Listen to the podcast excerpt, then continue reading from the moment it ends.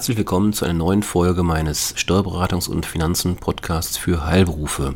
Mein Name ist Carsten Samale-Becker, Steuerberater aus Aachen. Die heutige Folge ähm, ja, richtet sich insbesondere an die sogenannten Heilmittelerbringer, das heißt also Physio, Ergotherapeuten sowie auch Logopäden. Denn auch für diese Gruppe bringt das Terminservice- und Versorgungsgesetz des TSVG eine Vielzahl von Änderungen mit sich. Bereits zum 1. Juli wurden die Preise, also letzten Jahres, wurden die Preise für Heilmittelleistungen bundeseinheitlich auf den jeweiligen Höchstpreis angehoben. Damit stiegen auch die Honorare deutlich an im zweiten Halbjahr 2019 um durchschnittlich immerhin 24 Prozent. Ab dem 1. Juli 2020 soll es nur noch einen bundeseinheitlichen Rahmenvertrag für jeden Heilmittelbereich geben. Diese werden von dem GKV Spitzenverband und den Spitzenorganisationen der Heilmittelbringer, Heilmittelbringer ausgehandelt. Individuell ausgehandelte Verträge, und das ist wichtig, werden damit ungültig.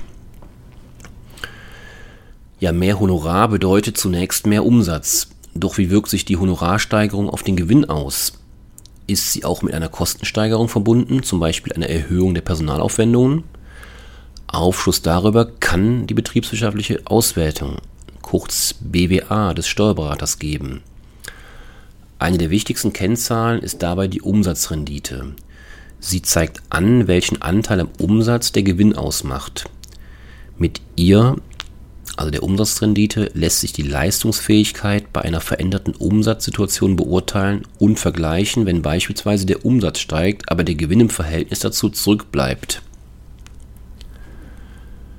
Wichtig ist aber auch, die Erlöse nicht nur in GKV, also gesetzlich krankenversicherte Einnahmen, Selbstzahleranteile, Privateinnahmen und sonstige Einnahmen aufzuteilen, sondern im Idealfall weiter, also noch weiter aufzugliedern und diesen jeweiligen Einnahmengruppen die relevanten Ausgaben gegenüberzustellen. Nur wenn jeder Bereich als eigenes Profit Center gebucht wird, ist letztlich erkennbar, welche Leistungsbereiche profitabel arbeiten. Steigt letztlich der Gewinn, sollten auch Steuernachzahlungen eingeplant werden. Hierzu ist es unerlässlich, eine Steuerprognose, eine unterjährige Steuerprognose zu berechnen. Die Steuerprognose ist letztlich eine Vorausschau auf die kommenden Steuerbeträge und im Idealfall auch ein Hinweis, wann die Zahlungstermine anstehen. Ja, wichtig ist, dass Sie anhand der berechneten Steuerrücklage, also dieser Prognose, eben erkennen können, mit welchen Steuerzahlungen Sie wann zu rechnen haben und insbesondere, wie viel Liquidität dafür zu diesen jeweiligen Terminen benötigt wird. Die BWA und die Steuerprognose ermöglichen es im Übrigen auch, den Gewinn zu steuern. So kann bei einer Gewinnermittlung durch Einnahmeüberschussrechnung, was in den meisten Fällen in diesem Berufsbild der Fall ist, geprüft werden, ob und wenn ja, welche Einnahmen sich gegebenenfalls in das kommende Jahr verlagern lassen und ob Aufwendungen bereits in das aktuelle Jahr getätigt werden, also vorgezogen werden können. So sind beispielsweise Aufwendungen für die Anschaffung von geringwertigen Wirtschaftsgütern mit Anschaffungskosten bis zu 800 Euro komplett im jeweiligen Jahr als Betriebsausgabe geltend zu machen sind Investitionen mit höheren Anschaffungskosten geplant, kann für bewegliche Wirtschaftsgüter des Anlagevermögens grundsätzlich ein sogenannter Investitionsabzugsbetrag in Höhe von 40 Prozent der voraussichtlichen Anschaffungskosten gebildet werden. Dieser Investitionsabzugsbetrag äh, bedeutet letztendlich eine Gewinnminderung in dem jeweiligen Jahr und führt eben dazu, dass ich Liquidität ansparen kann, dadurch, dass ich eben weniger Steuern, also weniger Gewinn und weniger Steuern zahle, ist der Hintergrund, dass ich Liquidität ansparen kann, entweder natürlich für die Investition, für die ich ja den Abzugsbetrag bilde, ähm, oder natürlich auch letztendlich für die Steuer, die dann irgendwann auf mich zukommt. Weil ein Irrglaube ist der, dass der Investitionsabzugsbetrag ein Steuergeschenk ist, das ist er mitnichten.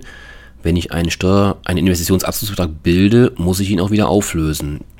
Grundsätzlich erstmal unabhängig davon, ob ich die Investition tätige oder nicht tätige. Tätige ich sie, habe ich noch den Vorteil der sogenannten Sonderabschreibung von 20%, sodass die Auflösung der, ja, wie gesagt, 40% der voraussichtlichen Kosten eben deutlich abgemildert wird. Tätige ich die Investition nicht, ähm, muss ich nicht nur die 40% dieses Abzugsbetrags wiederum auflösen, gewinnerhöhend, zahle also quasi die Steuern, die ich vorher vermeintlich eingespart habe, zahle sie dann nach, in Anführungszeichen nach, plus eine Verzinsung von immerhin 6% pro Jahr. Das heißt, dieser Investitionsabzugsbetrag kann hilfreich sein, kann aber auch zum Problem werden. Also auch da sollte man mit seinem Steuerberater eng zusammenarbeiten und sich entsprechend ähm, ja, über die Auswirkungen entsprechend informieren. Ja, die heutige Folge ging also im Allgemeinen nochmal darum, ähm, dass eine letztendlich Unternehmenssteuerung unerlässlich ist für den Erfolg einer Praxis.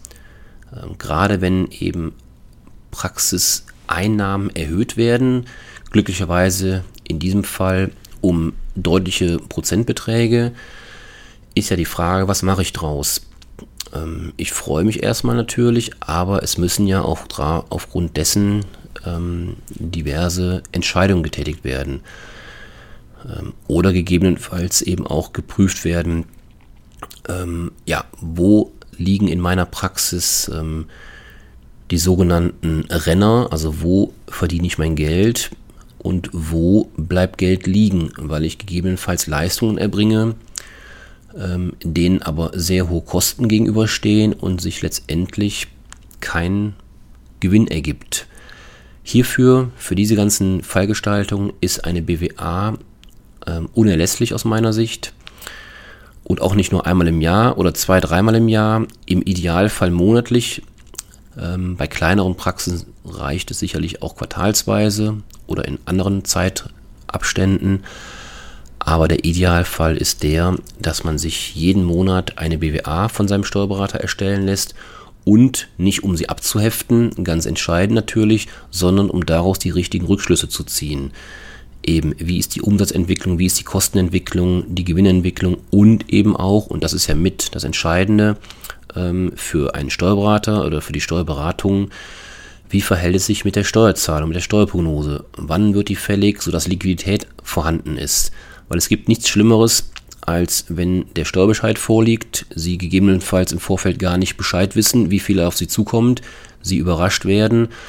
Das Geld ist in dem Fall nicht da, weil ein, ja, ein, eine Faustregel ist im Prinzip, die man sich so in den letzten Jahren so merken kann oder ja, die sich so ergeben hat, ist, die Steuernachzahlungen kommen meistens, nicht immer, aber meistens zum sehr ungünstigen Zeitpunkt. Dann haben sie gerade investiert, sind gerade in Urlaub gefahren oder haben ihr Geld andersweitig schon verplant und sei es nur im Kopf verplant. Und dann kommt der Steuerbescheid mit einer ja, großen ähm, Nachzahlung. Ja, und dann kriegen sie ähm, ein Problem möglicherweise. Und wenn sie dann in diesen Fällen zur Bank gehen, um sich Steuernachzahlungen fremd zu finanzieren, ja, bekommen sie möglicherweise auch Probleme, dass die Bank das im Spiel mitmacht. Weil Steuern finanziert, Steuern zu finanzieren, ähm, gehört bei Banken zu ähm, ja, wenig beliebten Finanzierungsmodellen, weil das ja letztendlich eins besagt, ähm, derjenige Selbstständige, der Steuern fremdfinanzieren muss, Steuerzahlung, hat anscheinend im Vorfeld irgendetwas nicht richtig gemacht, beziehungsweise wurde nicht richtig beraten und kommt mit seinem Geld nicht klar.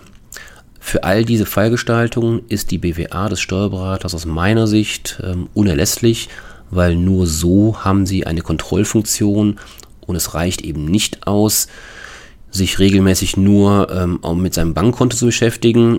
Das ist natürlich auch ein Indiz für den Erfolg eines, eines Unternehmens, einer Praxis, aber mit Sicherheit nicht abschließend. Das heißt, Lassen Sie sich bitte eine BWA erstellen, scheuen Sie auch nicht vor den Kosten beim Steuerberater. Natürlich fallen dafür Kosten an, aber die sind mit Sicherheit aus meiner Sicht sehr, sehr gut investiert. Ja, damit soll es für heute ähm, gewesen sein. Ich freue mich auf die nächste Folge und wünsche Ihnen alles Gute. Tschüss.